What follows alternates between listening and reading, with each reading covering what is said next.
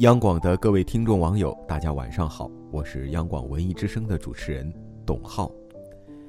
想问您一个问题：在生活当中有没有遇到过这种情况？那就是见过两三面，并不是那么相熟的人，却一直问您的年龄、收入、婚否、家乡等等情况。这个时候，您可能会想了：我们有那么熟吗？今天呢，我想和大家分享的是作者南川大叔的一篇文章。拜托，我们没那么熟。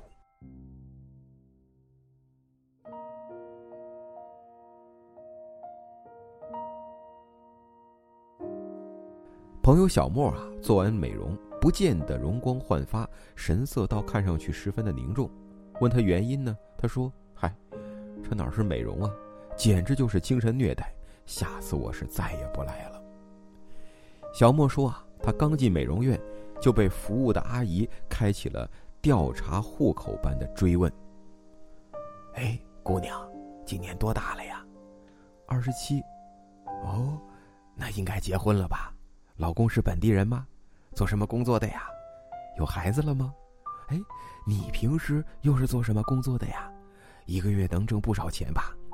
哎呀，我看你这皮肤挺差呀，是不是平时工作压力很大呢？像这样啊，过年的时候，咱们被亲戚不厌其烦的问工作、工资、年收入，还有什么时候结婚，大家肯定都会觉得十分的反感。更何况，一个陌生人。现实当中有很多人普遍缺少一种界限感，那就是和他人保持一定的距离，不踏入对方的私人空间。我们说，即使是再亲密的朋友，也该有界限感。这不单单要保持一定的距离，而是适时的尊重对方。在我们的微信当中，每一次发朋友圈，总有一位朋友的评论很扎眼，有时候呢，还会上升到人身攻击的层面。偶尔一次的口无遮拦还可以理解，但这时间久了，总会让人觉得心里边不舒服。两个人之间的界限啊。并不是单方面判断的，而是由双方来界定的。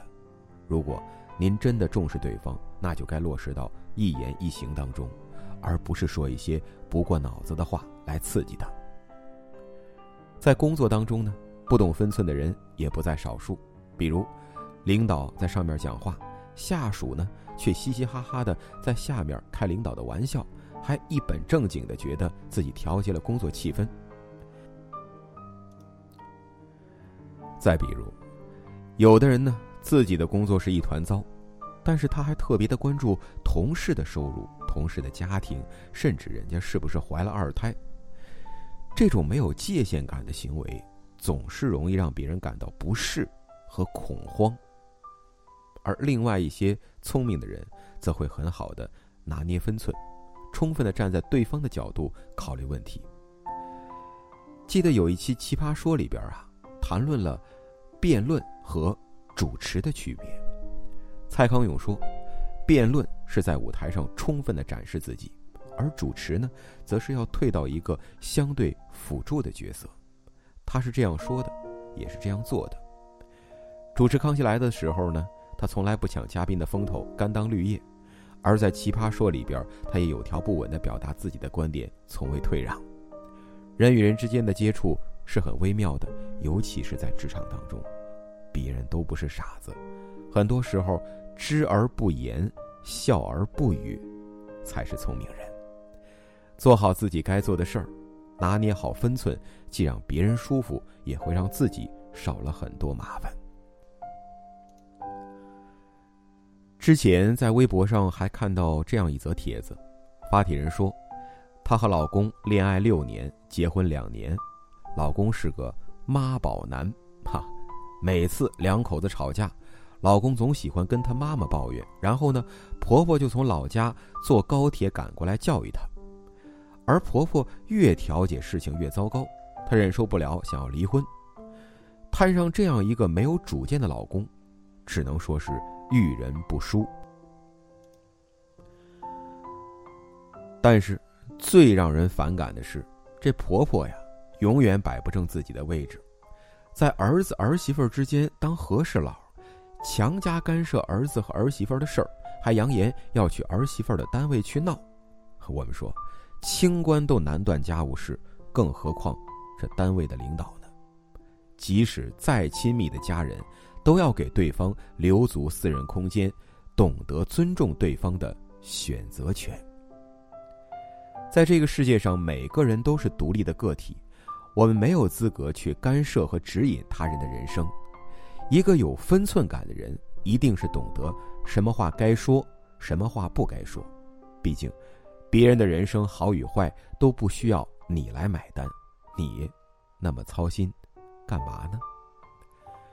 没有谁会永远懂得谁，打着“我是为你好”的名号去干涉另一个人的生活，结果呢，带来的只能是分崩离析，被人厌恶和痛恨。这个世界上只有三件事：自己的事、别人的事和老天的事。我们要做的就是管好自己的事。不干涉别人的事，顺应老天的事。请回答一九八八中说，所谓的界限，就是到那里为止的意思。拜托，我们没那么熟，别动不动就和我开一些你无伤大雅的玩笑。别人笑那叫做玩笑，别人笑不出那就叫做恶意添堵。拜托，我们没那么熟，别动不动就给我讲一些你所谓的大道理。没有人有义务竖起耳朵认真的听你说教。拜托，我们没那么熟，别总是一次又一次的发砍价、爆票之类的消息，还说这是举手之劳。举手之劳是我的谦词，不是你用来道德绑架的说辞。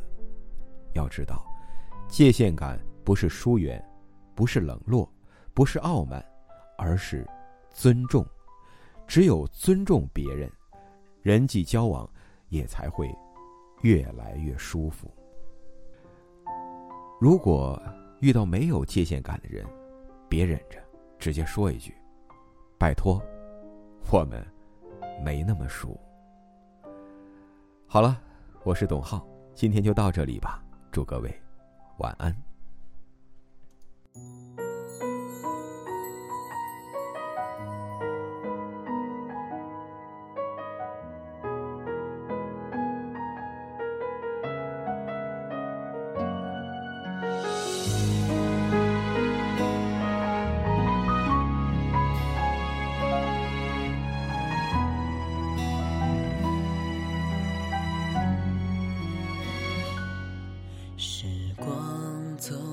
静默的窗边，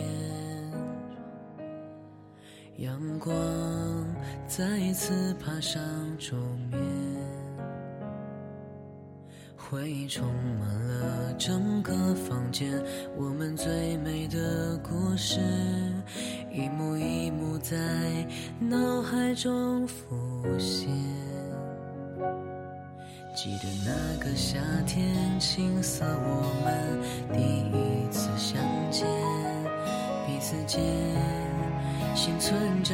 着好奇，也带着对过去的思念，相知相伴，我们度过一年又一年，一起分享伤心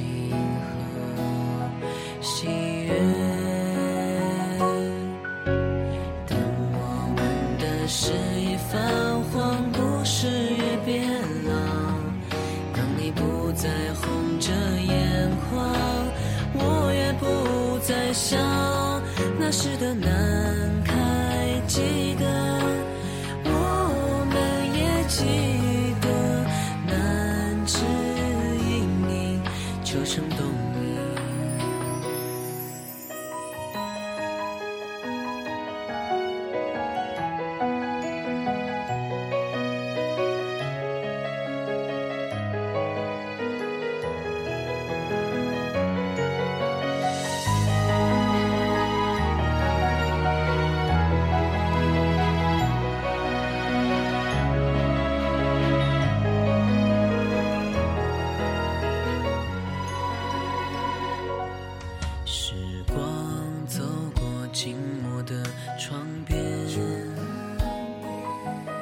阳光再次爬上桌面，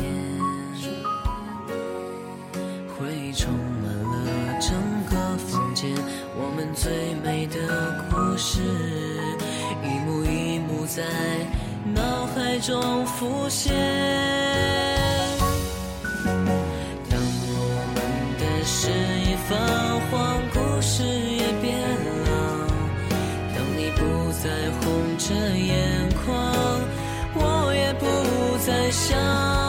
那时的南开，记得，我们也记得，南枝隐隐，秋声冬影。